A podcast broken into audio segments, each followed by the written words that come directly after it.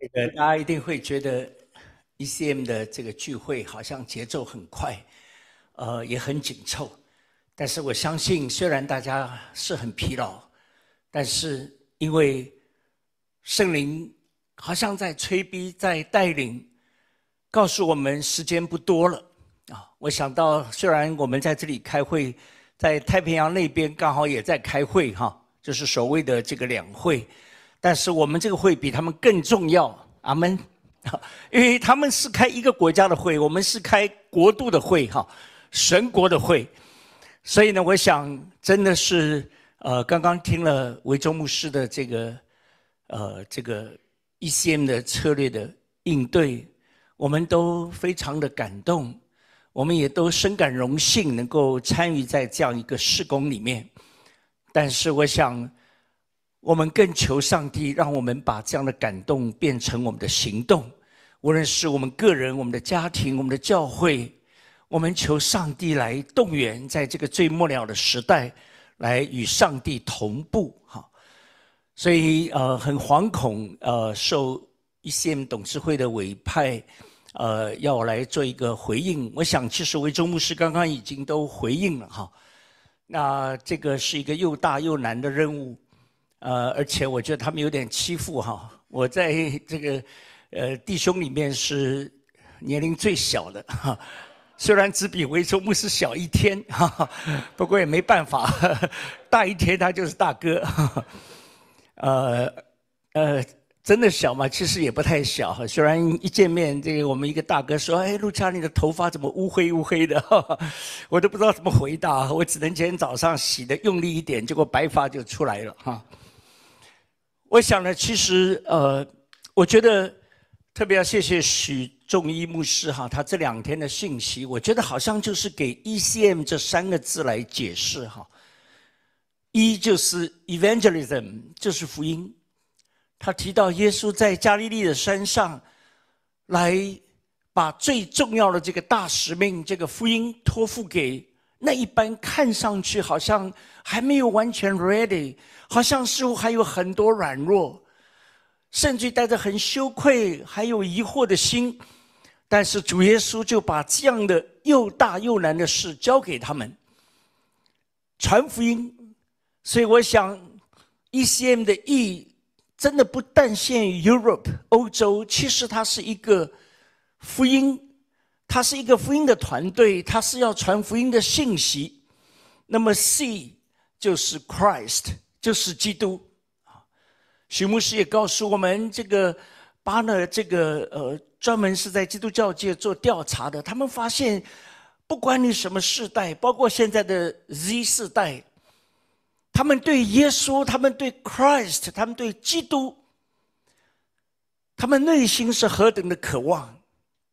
我想，我们求上帝帮助我们，永远聚焦在基督的这个 C，这个大写的 C。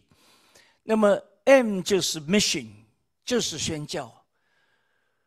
徐牧师在昨天晚上提醒我们，上帝最早的这个宣教的呼召临到亚伯拉罕，你要离开本地本族富家，往神所指示他的地区。这是一个宣教的呼召。这是一个叫他走路完全不一样，可能是不同的种族、不同的文化、不同的语言、不同的环境，但是从这里出发，有一个离开的心，我们就能够与上帝来同步。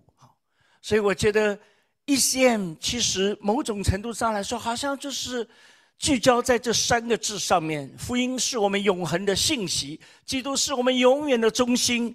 那么，mission 直到主来宣教是我们永远的任务，所以我们一同被呼召在上帝这样的一个大使命当中。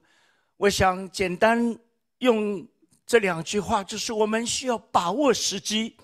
刚刚维州牧师也特别提到，上帝给我们这样一个时候，然后呢，我们要来回应，回应这样的挑战。这两天大家的这个分享里面也提到，我们面对的空前的挑战。我想这样的挑战是我们大家都能够感同身受的。除了我们看到的这个所谓五大危机哈，或者说五大灾难，当然首先就是这个整整三年的新冠的疫情，好像中医牧师说的，这是前所未有的，涉及到差不多整个人类大疫情。那么大战争啊，乌克兰跟俄罗斯跟乌克兰的战争，这在欧洲的土地经过了。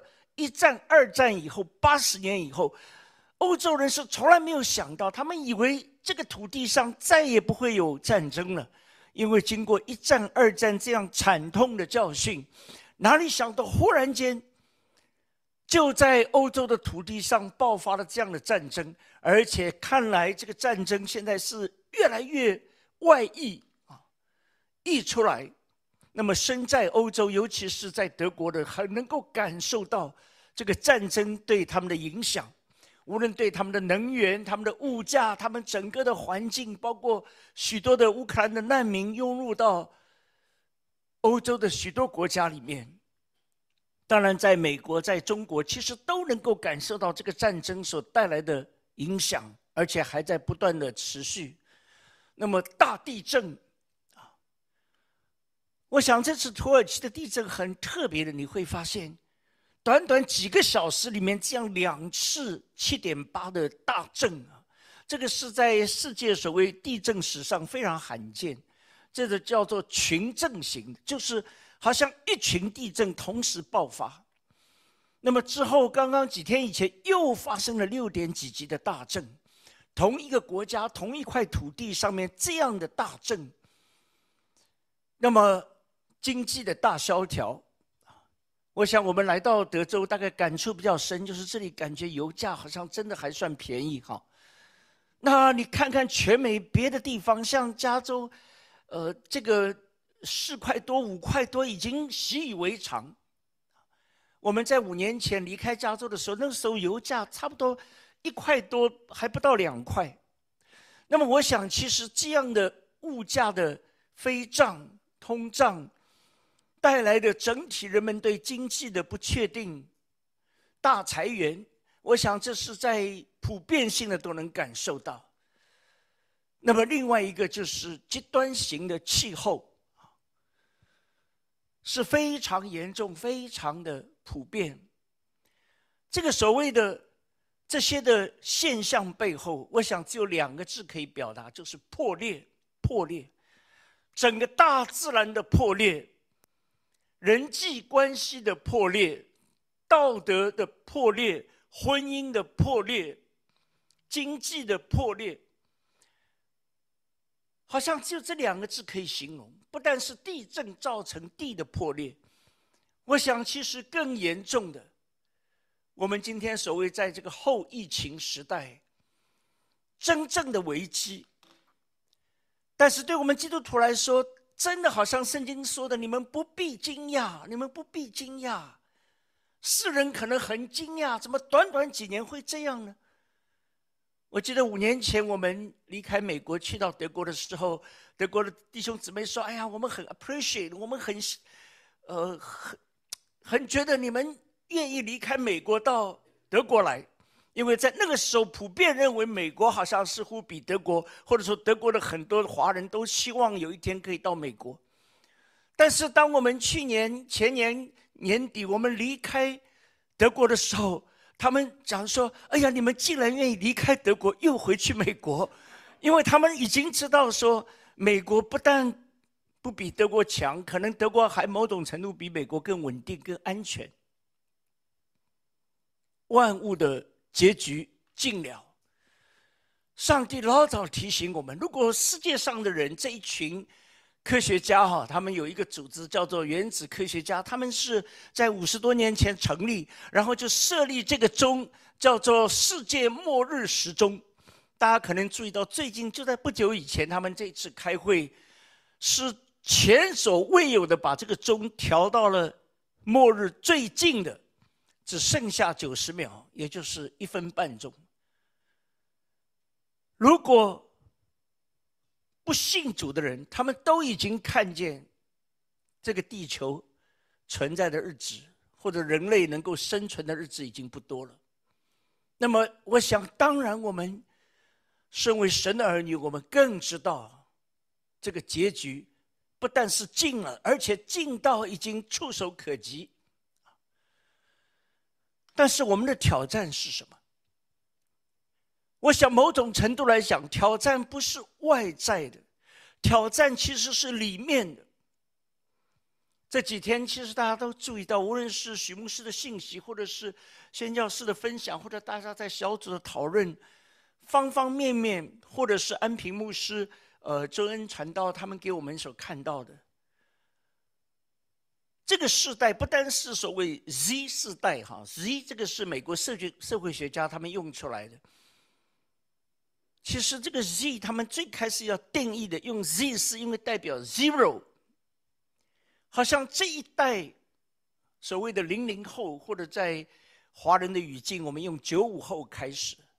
一方面，他们好像真的是说我们一无所有。这个一无所有，不是指他们物质上的缺乏，乃是他们心灵里面感觉空前的那种的 emptiness，就是好像。啥都没有，我们没有，他们并不觉得他们心灵里面是多么的丰富。他们的郁闷、他们的纠结、他们的沮丧、他们的躺平，某种程度正表明他们感觉内心空前的那种虚空。但是从这样的角度出发，你会看见虚空本来是我们离了上帝，我们就进入这个结局。所以不但是 Z 世代感觉虚空。你任何的人都会有这样感觉。如果没有福音，没有上帝，没有基督，我们都在虚空里面。那么虚空产生了什么呢？我想一定产生这三方面的作用，或者说虚空带来就是这样的结局。第一个就是越来越世俗，世俗相对的就是你把神、把上帝放在你的生命里面、你的生活里面，而。背离上帝的，就是越来越严重。你在所谓欧洲这些号称基督教的国家，或者像今天的美国，所谓是曾经以基督的信念为他们立国之本的，你今天普遍性的看到，越来越严重的与神背道而驰。那么，当不要神的时候呢，一定产生第二个，就是越来越自我中心。我是老大，只要我喜欢，有什么不可以？但是这两者会带给你一个美好的生活吗？一定不会，就是越来越严重的焦虑，anxiety、depression，就是越来越严重。所以这三个情形是各位不但是在这次的论坛能够看到，其实我相信你在。你的生活处境里面，无论你是在太平洋的这一边或者那一边，无论你在欧洲、美洲、亚洲，实际上都是一样。这是我们面对真正的挑战，而且在这个所谓后疫情时代，这个挑战会越来越大。世俗化是连世界上的人类学家、社会学家，他们都越来越注意到这种所谓的 secularization。明显的三个特点，第一个就是 religious，意思就是摧毁一切的宗教。当然，我们一直认为基督的真理它是一个信仰，它不是宗教。但是某种程度来讲，人们把上帝完全赶出去，不要神。那么第二个呢？那些所谓还在拜神的，其实他们把上帝。Humanization，就是这个上帝变成一个人，完全是自己在当上帝。你要这一个所谓的上帝，要他照你的意思来做，要他照你的心意来替你完成。那么第三个呢，就是将人越来越神化。我想，在网络世界，大家都看到，现在好像最流行就是网红，就是偶像，就是无论你在政治界里面，你在经济界里面，你在这个所谓文艺娱乐界里面，都是要来捧那些所谓你是老大，你是一尊，你是你是偶像，就是把人绝对的神化，但是把真神人化。那么在这样的一个情形下，我看到刚刚不久前发表的中国大陆的这个去年的这个国民心理健康调查，那么这是政府官方非常所谓有权威的，当然很多人也知道这个其实是非常不太能够很准确的，或者说多多少少还要经过一些包装的，但是你已经发现，那里告诉我们，特别在十八到二十岁这样的一个年龄段。那个被检测出来，这个有抑郁风险的，竟然高达将近百分之二十五，也就是四个这样年龄段的人里面有一个已经非常危险的，在这个抑郁里面，你会很诧异。按理来说，我们说这些年轻人是所谓早上八九点钟的太阳，正是朝气蓬勃的时候，怎么会这样呢？当然，更多的数字已经在支持，比如像，呃，在中国大陆很多年轻人很流行叫做“上”，啊，就是时尚的“上”，他们经常用这个字，甚至叫做“上文化”。那么这个调查告诉我们说，你的“上”代表什么呢？就代表原来都是那些负面的，包括你看到外部的世界，包括你内心的情绪，包括你的人际关系里面等等，都可以在这个“上”里面。来表达，我就想到，其实这个词正是上帝告诉我们：我们都是世上的人。当我们离了上帝，我们难道不正是在这个状况里面吗？那么，另外一个数据告诉我们，如果他们是把五分制作为一个标准的话，你该在这个表里面，你看到九零后，哈。就是所谓的这个 Z 世代是，他们是感觉压力大到一个程度要崩溃了。各个年龄段都已经超过了一半。心理学家告诉我们，如果说超过了二点五就已经相当危险。但是你发现，从八五后、九零、九五、零零都已经完全超过二点五这个平均线。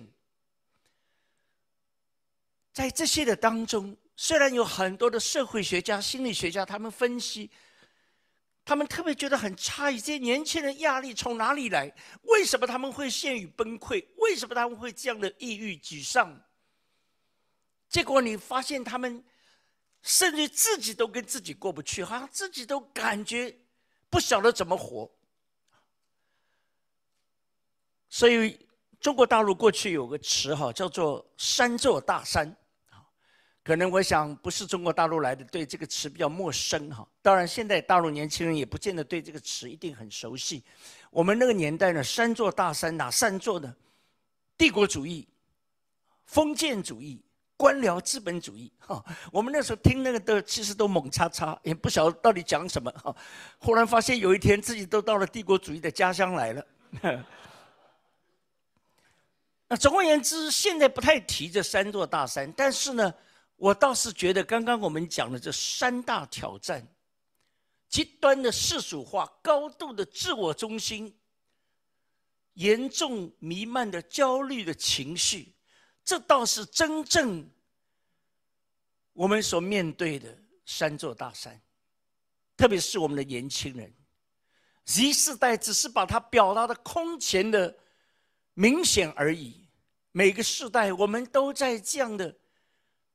处境当中，但是我想，既然今天这个时段我们是叫做信息的回应，我就想到圣经里面这一位但以理，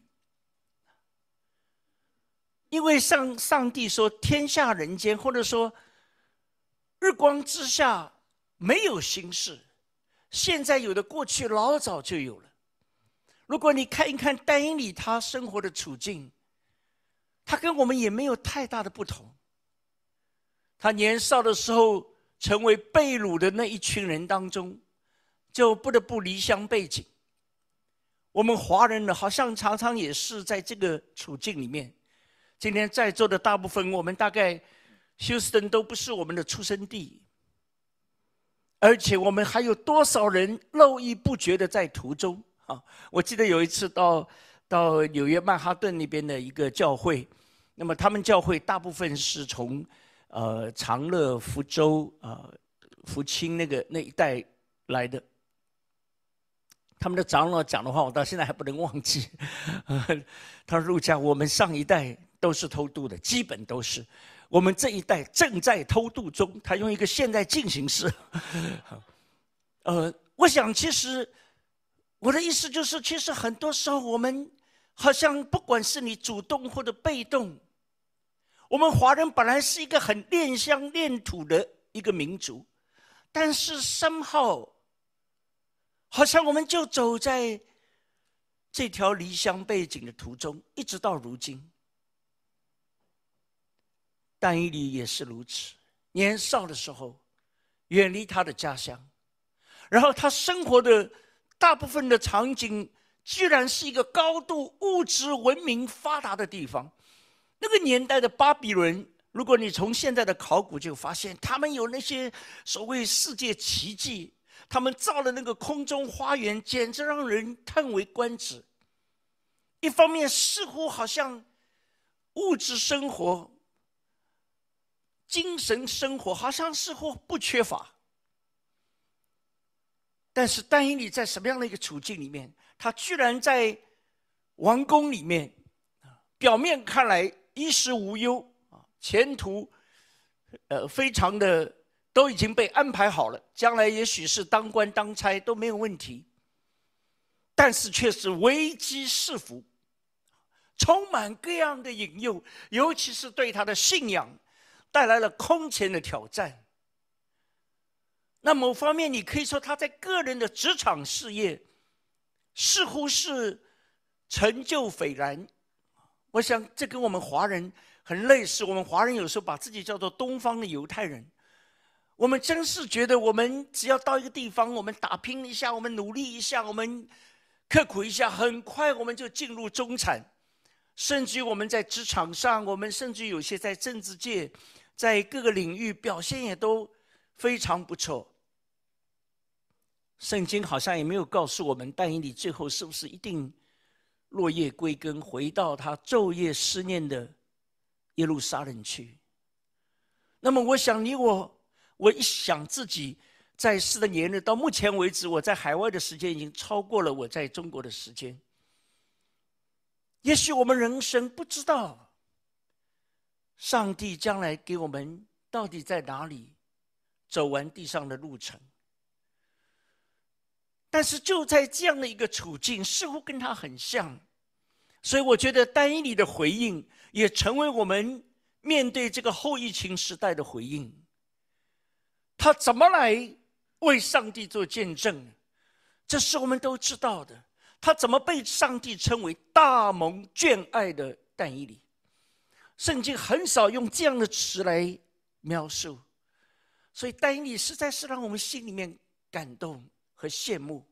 神称他为大蒙眷爱，似乎他终生是在职场里面服侍，但是上帝把他叫做一个先知。上帝使用他，把上帝的启示记载下来。换句话说，今天你我，也许大部分你还在职场服侍，或者上帝呼召你在职场里面，但是神眼中你是为他说话的，你是专一侍奉他的。我觉得单一里就是这三样，让我们特别的看到怎么来回应。第一个，他把信仰的绝对活出来。第二个就是他把基督的这个恩慈的生命活出来，第三个就是他把一个基督徒的勇气活出来。我们特别从他第一章、第二章、第六章带引礼书描述的里面看见，他在这些生死挑战面前，他怎么来为神做见证？我想这也是我们在后疫情时代。我们怎么来把握机会，然后来回应这样的挑战？第一章就告诉我们，我觉得这个完全是一个好像世俗化对他的一个挑战。但是背后你会看到，我们有时候读了第一章，那里说丹尼被掳去，然后呢，这个尼布甲尼撒王好像忽然间这个大发善心，那里说他就在这些被掳的民众、犹太人当中呢，就找了一些。圣经特别说，他找的第一个首先是少年人，年少的，就是在当时的所谓 Z 世代，那么找了以后呢，这个做个体检，看看你有没有新冠，哈。当然，那你说这个呃没有残疾啊，没没有身体很健康，然后呢就把这些人找去呢，怎么样？好酒好肉招待。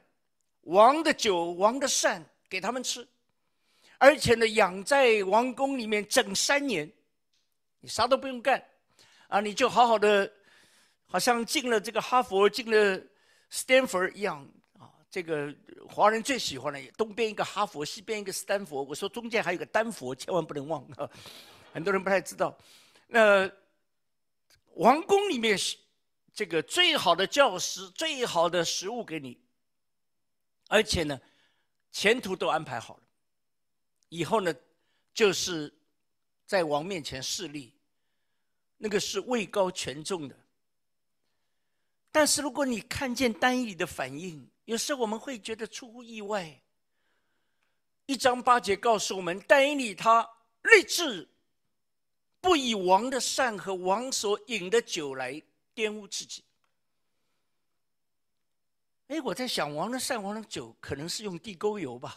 或呃，我们现在比较警惕哈，我们看到那个都不敢随便吃什么胆固醇啊，那个呃等等哈，会不会这不干净啊？好像应该不是这个原因。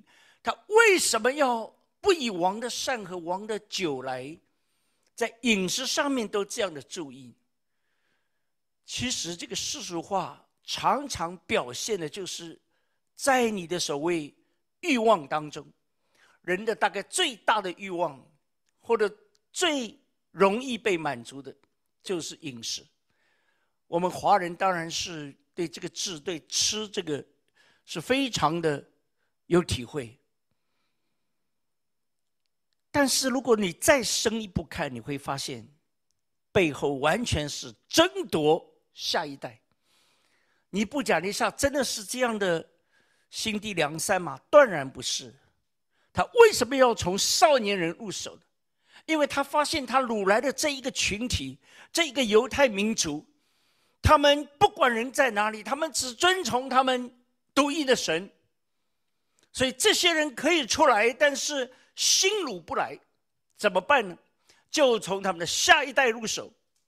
只要他们下一代接受了巴比伦的文化，所谓被。巴比伦化被世俗化，以后让这些人所谓以游自由啊，我们大陆以前叫以港治港啊，这个，那么这样的话呢，不怕没有关系啊，我们就跟你耗时间呢，等到下一代完全被巴比伦化以后呢，让你们去管理你们的百姓，那么最后呢，整个民族你一定被巴比伦化。今天你会看到，其实重点在于属灵的争夺。Z 世代为什么这么重要？他们不但是我们的子弟，不但是我们的儿女，不但是我们的下一代，更是在属灵里面看见教会的危机、福音的危机。其实最大的危机就在于谁能够得着下一代。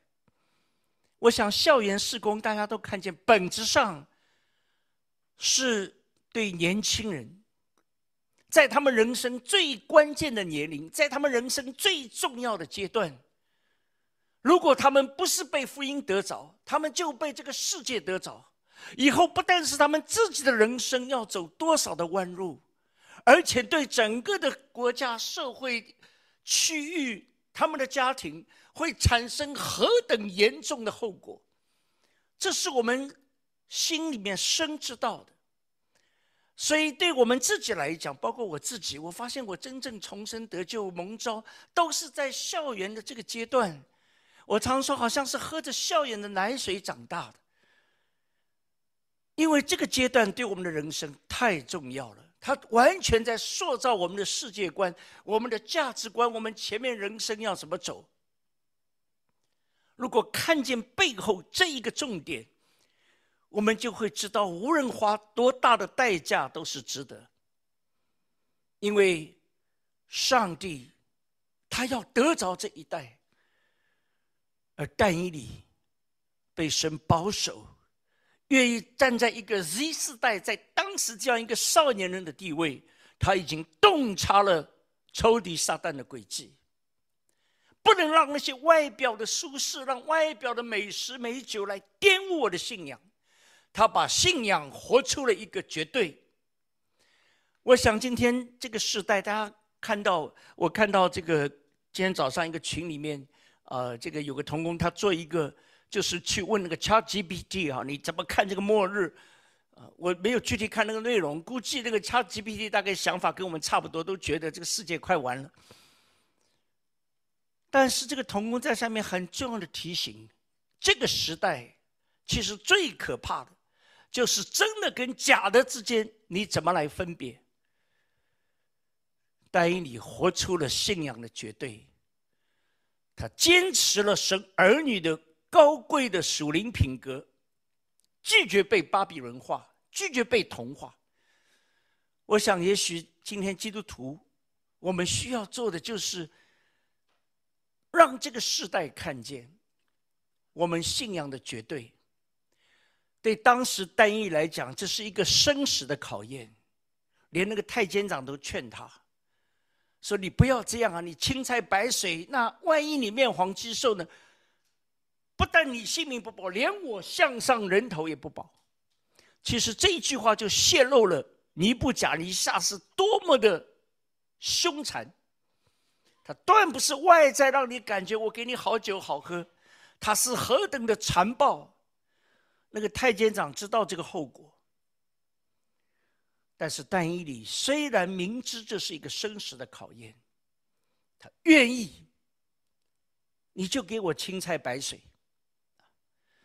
我想今天你我我们面对这样的一个属灵的挑战，我们能不能有这样的一个信仰的绝对？信仰上不能打折扣，福音的内容不能打折扣，基督为中心不能打折扣，上帝给我们的使命也不能打折扣，不能够用各样的借口，不能够用各样我们的软弱或者我们的想法来让。神在我们身上的旨意被打了折扣，我就想到在两个月以前，哈，呃，不到两个月以前，美国正好中部经历那个世纪风暴，那我有机会呢，就在这个地方叫做基督工人中心，在那里，这个除了在 Kansas City 参加完那个冬令会，然后就去到那个营地。在那边也有差不多一个星期的这个门训啊，跟许多的年轻人在一起啊。我看到这次谢飞姐妹也在我们当中。那个营会已经办了好多年，他们把它叫做“铁人三项”哈，就是冬令会，那么之后就是门训营，再之后就是读经营。我是没没体力完成三项，只完成了两项啊。但是那一次营会给我很深的感觉，一方面真的是从来没有过这么寒冷。我一到 Kansas City 零摄氏零下二十二度，我说这跟我以前在东北那个温度气温差不多是一样，冷到简直不行。那然后从 Kansas City 开车去到那个 Missouri 那个营地，哈，其实本来距离也不长，开了两个多小时。哇，那个刚刚听到吴师傅讲那个他在以色列开车哈，我就想到那个那位江姐哈，那个姐妹姓江，她是呃那边资深的童工。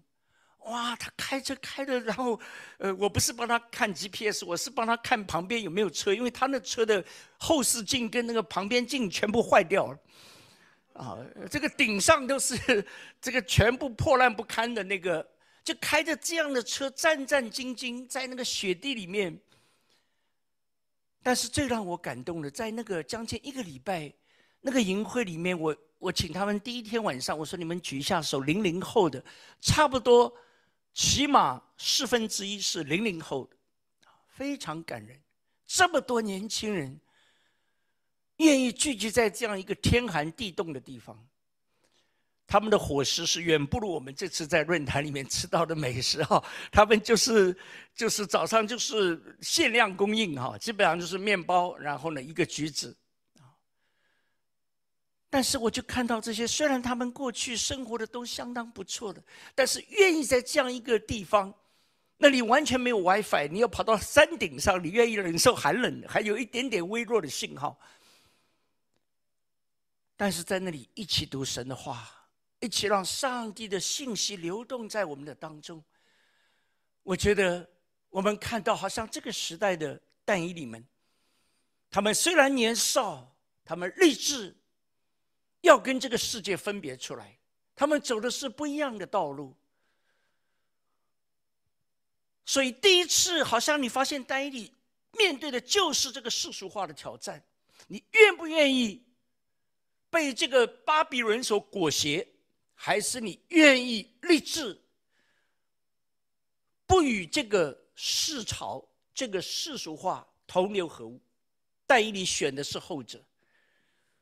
结果我们看见，他就为上帝做美好的见证。不但他个人得福，哈，俊美肥胖，啊，我说，哎呀，我我俊美没有，肥胖倒是有，哈。意思就是真的，其实当你走这条路的时候，人们看见，我相信这个见证出来，不但是当时的君王，那些臣宰们看到，周围的人都看见。你的神是真神。第二章告诉我们，他又面对一个生死的挑战。这个尼布贾尼撒真的就是真相铺露。他做了一个梦，然后对下面人说：“告诉我，给我解梦。”那些人说：“请问梦是什么？”忘了，不知道。你们得给我解。哪有这样的情形？连那些人都说：“大王啊，这如果这样的话，那除了是……”不与人同在的神明，在地上没有一个人可以解啊！你你这，他们其实背后有一句没有不敢讲出来，就是你这完全是不讲道理嘛，对不对？你你做的梦，然后你又忘了叫我们给你解梦，你看到什么？其实今天自我中心就会发展到这种地步，就是你觉得他已经完全非理性，好像那句广告词说：“只要我喜欢，有什么不可以？只要我喜欢。”所以你会在这个世界上看到林林总总的孩子把父母杀死，然后呢，怎么样？像香港最近发生的那个，把那个大卸八块，最后呢，这个头放到那汤里面去煮，啊，各种你你想象不到的都会发生。好像尼布甲尼撒现在随处可见。有人说，有时候家里面一不小心就出一个小尼布甲尼撒，哈，哇，他是。反正他他的情绪、他的想法、他的这一切，完全你得围着他转。你稍微跟他有点不同，立马招致杀身之祸。结果呢，果然哈，这个那些人说：“对不起，我们解不了。”你不讲说这样啊？那你们一定心怀不轨，你们一定想要造反，全部杀光。你说你不假，你杀你你你且慢呐！你不是前面还花那个代价？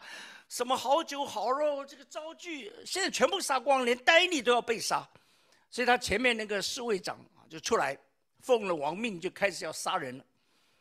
那么就找到戴英里，戴英里也难免呐，也算是当时的这些智慧人、聪明人、呃知识分子，全部被杀。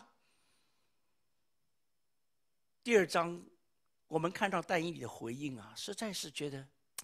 对今天我们是带来很大的启发。但以理回到他的居所，将这事告诉他的同伴，这三位哈纳尼亚、米沙利和亚沙利亚，要他们求天上的神施怜悯，将这奥秘的事指明，免得但以理和他的同伴与巴比伦其余的哲士一同灭亡。这奥秘的事就在夜间的异象中给但以理写明。但以理便称颂天上的神。短短这几节经文，好让我们看到这个但以理。我觉得背后真的就是你能感觉那种那种 graceful，那种的恩慈，那种。我想丹尼利，我们从第一章已经知道，他不是一个怕死的人，而且呢，他第一章已经经历过上帝青菜白水，结果呢，这个活得好好的。所以有时候到第二章，我们就觉得丹尼你，你现在既然这么紧急，你你其实不找你的同伴，你一个人回去祷告，神也听的啦，因为你都经历过。那么第二样呢，就是你祷告，呢为你自己、为你的同伴也就算了，你还为巴比伦其余的哲士，那些人跟你有什么关系？那些人按照我们现在看法，就是那些人都是异教徒，他们本来就抵挡神，其实他们死了就死了，也许上帝就借这次就把他们全灭了。哎，巴比伦呃，不，那个丹尼祷告的时候特别想到那些人啊，就是说这些人，上帝啊，你不要叫他们在这次灾祸里面。一同灭亡。其实，在这个背后，哈，我觉得是带领你怎么来回应今天这种的自我中心。自我中心最怕的，因为他就是自我，就是我一个人。带你用 teamwork 来回应。如果耶稣也需要一个团队，如果使徒保罗也需要团队。我们是谁？我们能不需要团队？其实，我想这些年在 ECM 的童工里面，特别我看到维州牧师啊、丁长老，我觉得他们生命里面最大的特质，就是珍惜童工，就是看重童工。我想，为什么有这么多可爱的很多的姐妹们？很多的义工，很多的弟兄姊妹，很多的短宣，愿意跟着 ECM 一起往前走，一起来服侍，是因为包括我们的钱老师和范老师，我到现在都不能忘记。应该是零四或者零五年，我去那个 OCC，他们在 Oakland，刚好在他们教会带领一场特会哈，走的时候，然后他们送我去机场，就一路上跟我讲。讲德国的需要，欧洲的需要，讲讲讲到机场，还在讲到最后，发现飞机已经飞掉了。哎呀，但是真是从他们的生命里面，常常感受到我们是谁。我的年龄真的就跟他们的孩子差不多，但是看到，好像福音的火在他们心里面，他们把自己埋在德国，卖掉底底特律。房子，那个范长老带着四个癌症，就去到德国。如果你去过他们在德累斯顿以前住的，那个真的上上下下多么不容易，但他们非常高兴啊！他们说太好了，我们这个美国不太有机会这样的锻炼哦，这样上下楼梯，然后呢，天天要出去买菜、接待同学等等。以后从德东再搬到马海，我们能够去是想到他们的榜样，是想到他们的楷模，他们也一样有孩子，他们也一样本来可以有很舒适的晚年。我想在团队里面，好像刚刚吴师母讲到的，真的，你不会觉得孤单，你觉得有遮盖，然后你觉得有爱和温暖。圣经很多次描述丹尼里在跟人的谈话里面，哈，刚刚我们第一章已经发现了，他虽然是已经立志，他不会吃的，但是他求太监长，你注意这个求绝不是低声下气啊，这个走个后门吧，行个方便吧啊，不是哈，圣经用这个词就是要来表达丹尼那种。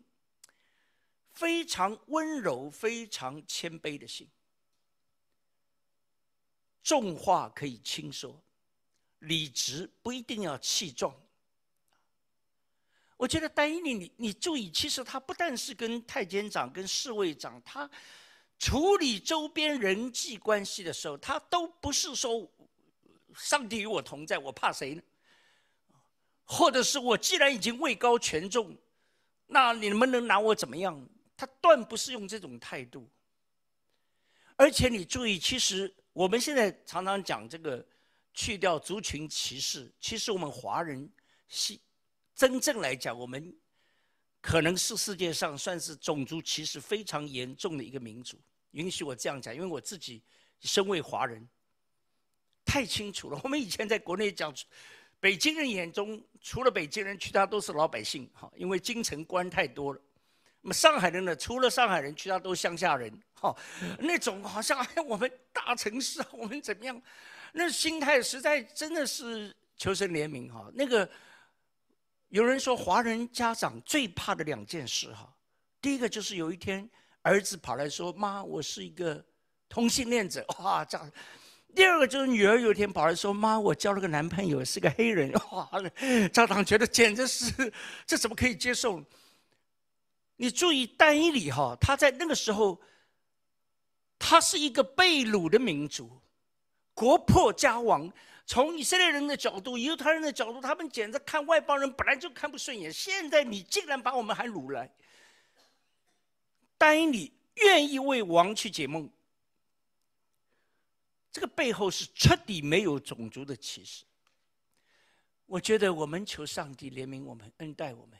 徐牧师提到教会做越南人的施工，做印度人的。我想，真是给我们带来很大的一个鼓励哈。他能够这样，真的就是基督的心，基督的眼光。神愿意万人得救，神愿意施恩给谁就给谁。犹太人会想：上帝这么大一个启示，你怎么可能给这个残暴的君王呢？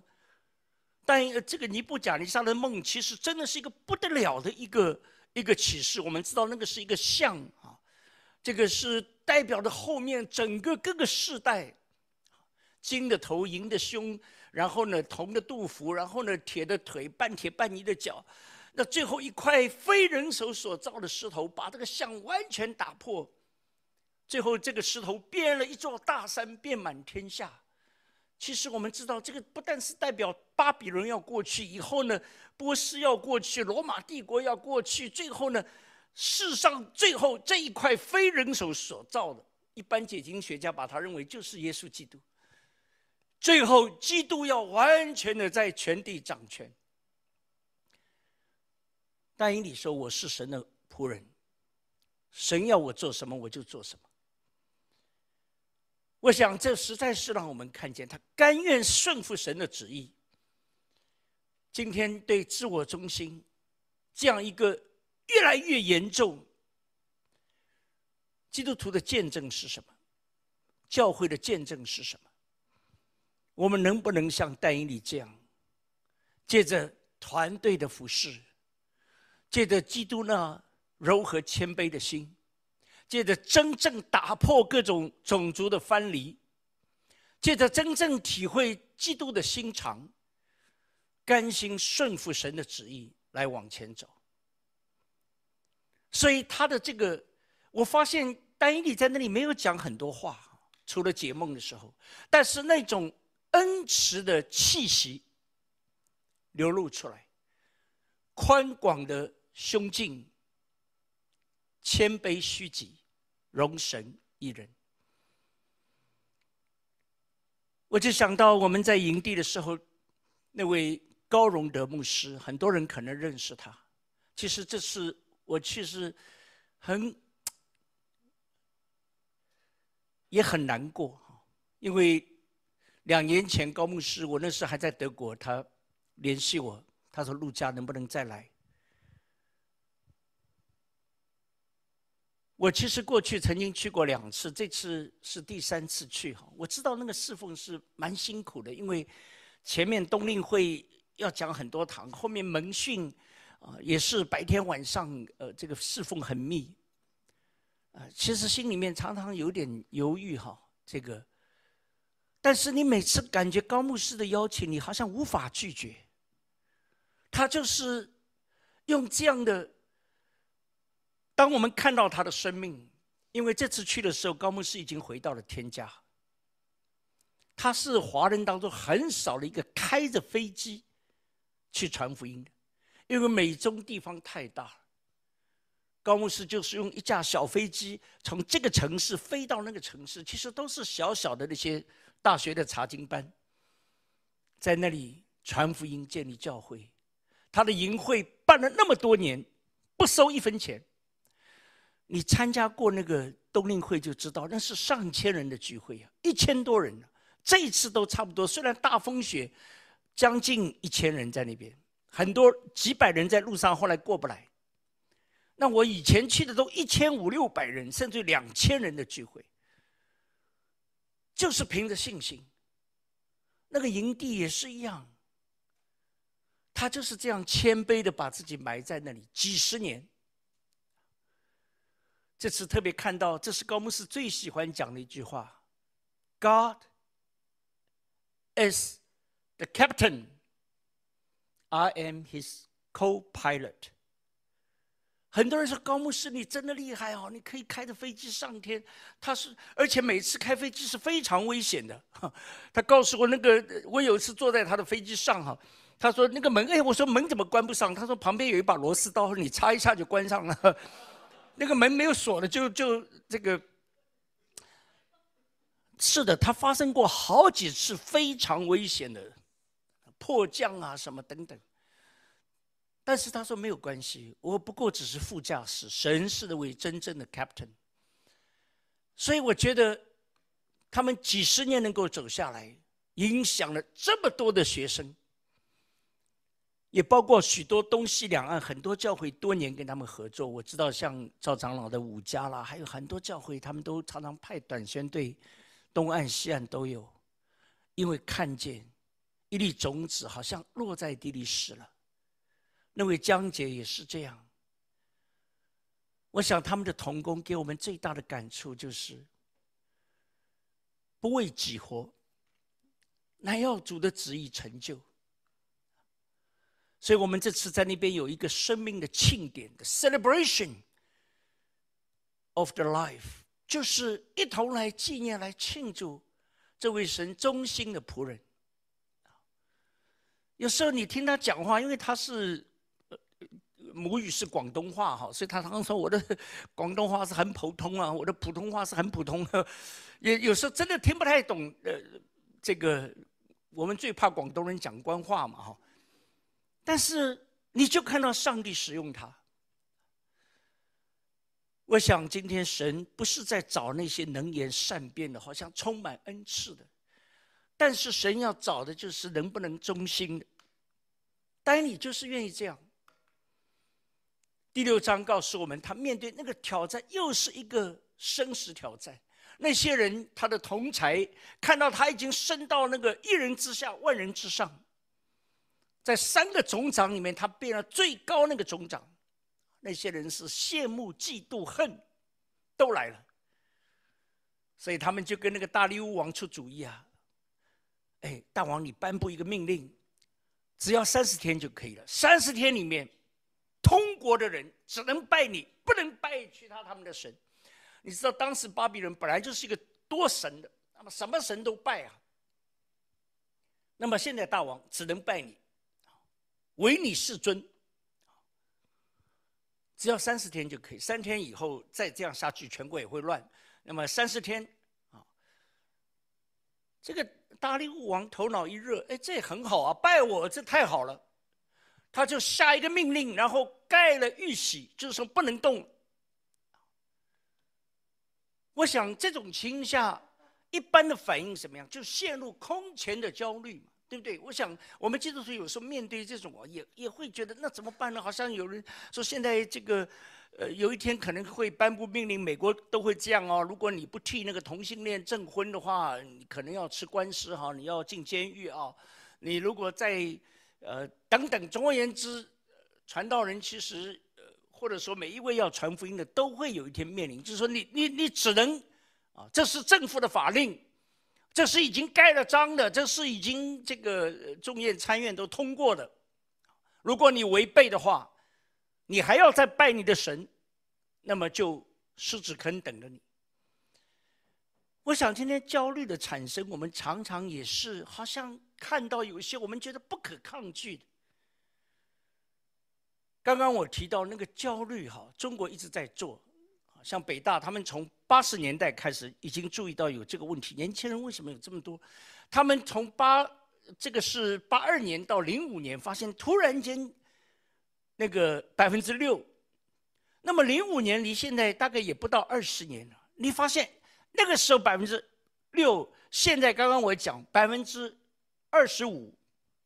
也就是说，不到二十年里面，那个焦虑，他们那个时候把美国做一个对比哈，美国那个时候是百分之九啊，他们觉得说，你看我们还是比美国好一点吧。那个，呃，这个帝国主义当然一天天烂下去哈。我们虽然也有百分之六，不过人家比我们还多三个 percent。那么最近哈，这是六家的一位童工哈，他最近找到一个资料啊，发现就是这个所谓 Z 世代哈。百分之八十五的人觉得自己是 anxiety 跟 stress，百分之七十七的人觉得自己已经不行了，这个 depression 到一个程度，我想常常我们人会觉得环境如果这么艰难，那我们的焦虑一定是自然的一个反应。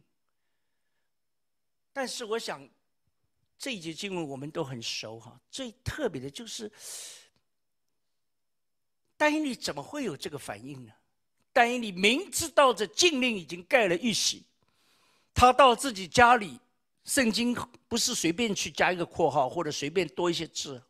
那你说他楼上的窗户开向耶路撒冷，一日三次双膝跪在他神面前祷告感谢，与素常一样。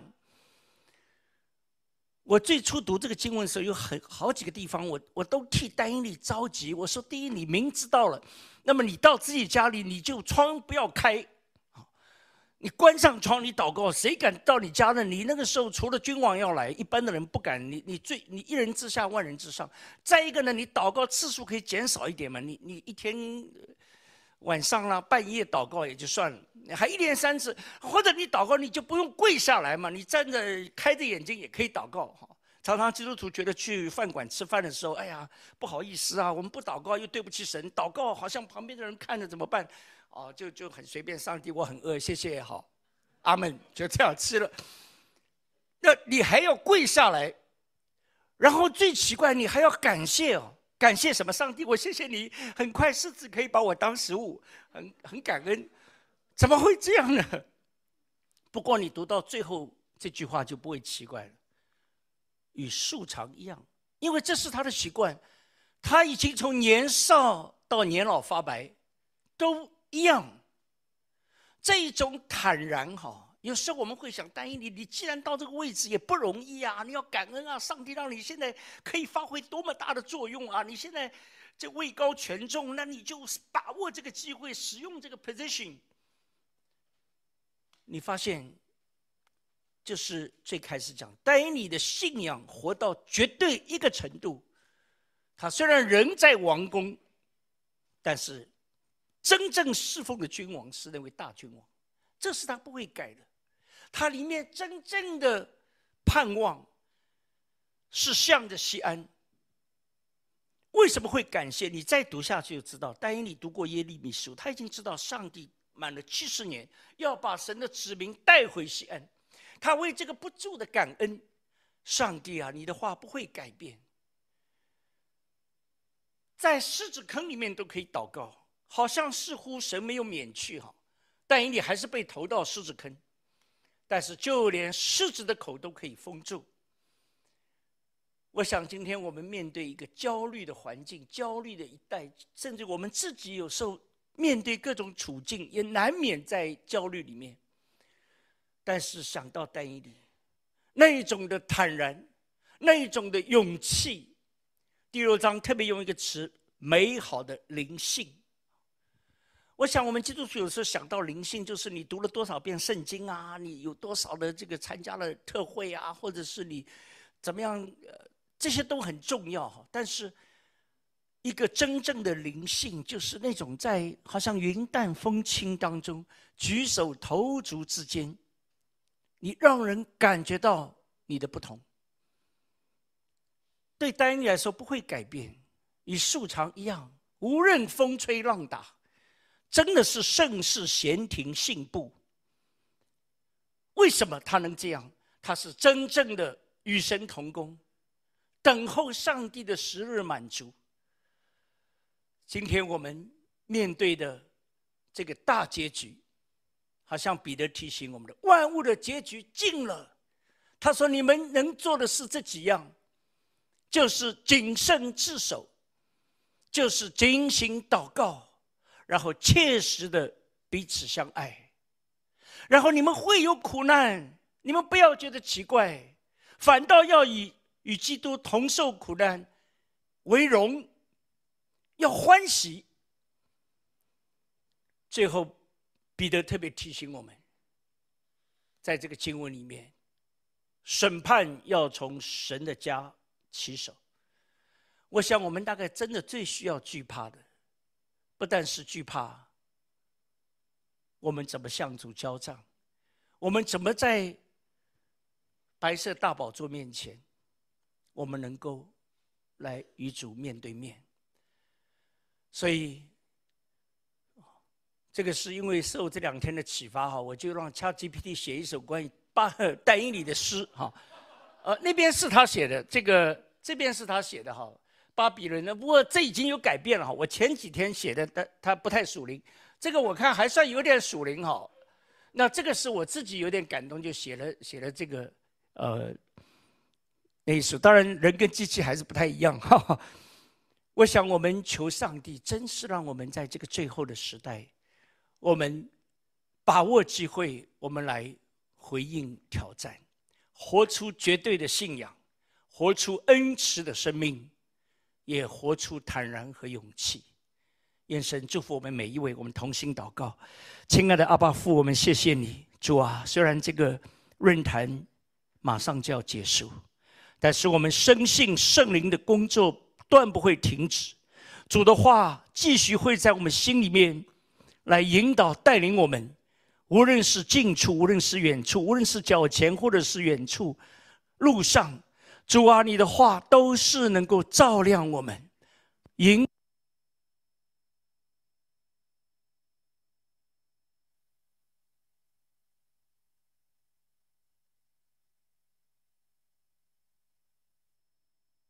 们知道黑夜已深，但是白昼将近。主啊，我们最需要预备的就是怎么来与你面对面。我们虽然渴望巴不得赶快与你面对面，但是主啊，也帮助我们能够预备好，不是羞愧的，乃是真正坦然的、欢喜的，听见主说：“那良善忠心又有见识的仆人，来与我一同坐席。”愿主帮助我们，愿主施恩加力给我们，无论实体、线上每一位亲爱的同工们，我们同走这条神所命定的路。谢谢主，听我们如此的感恩祷告，奉耶稣基督得胜的名，阿门。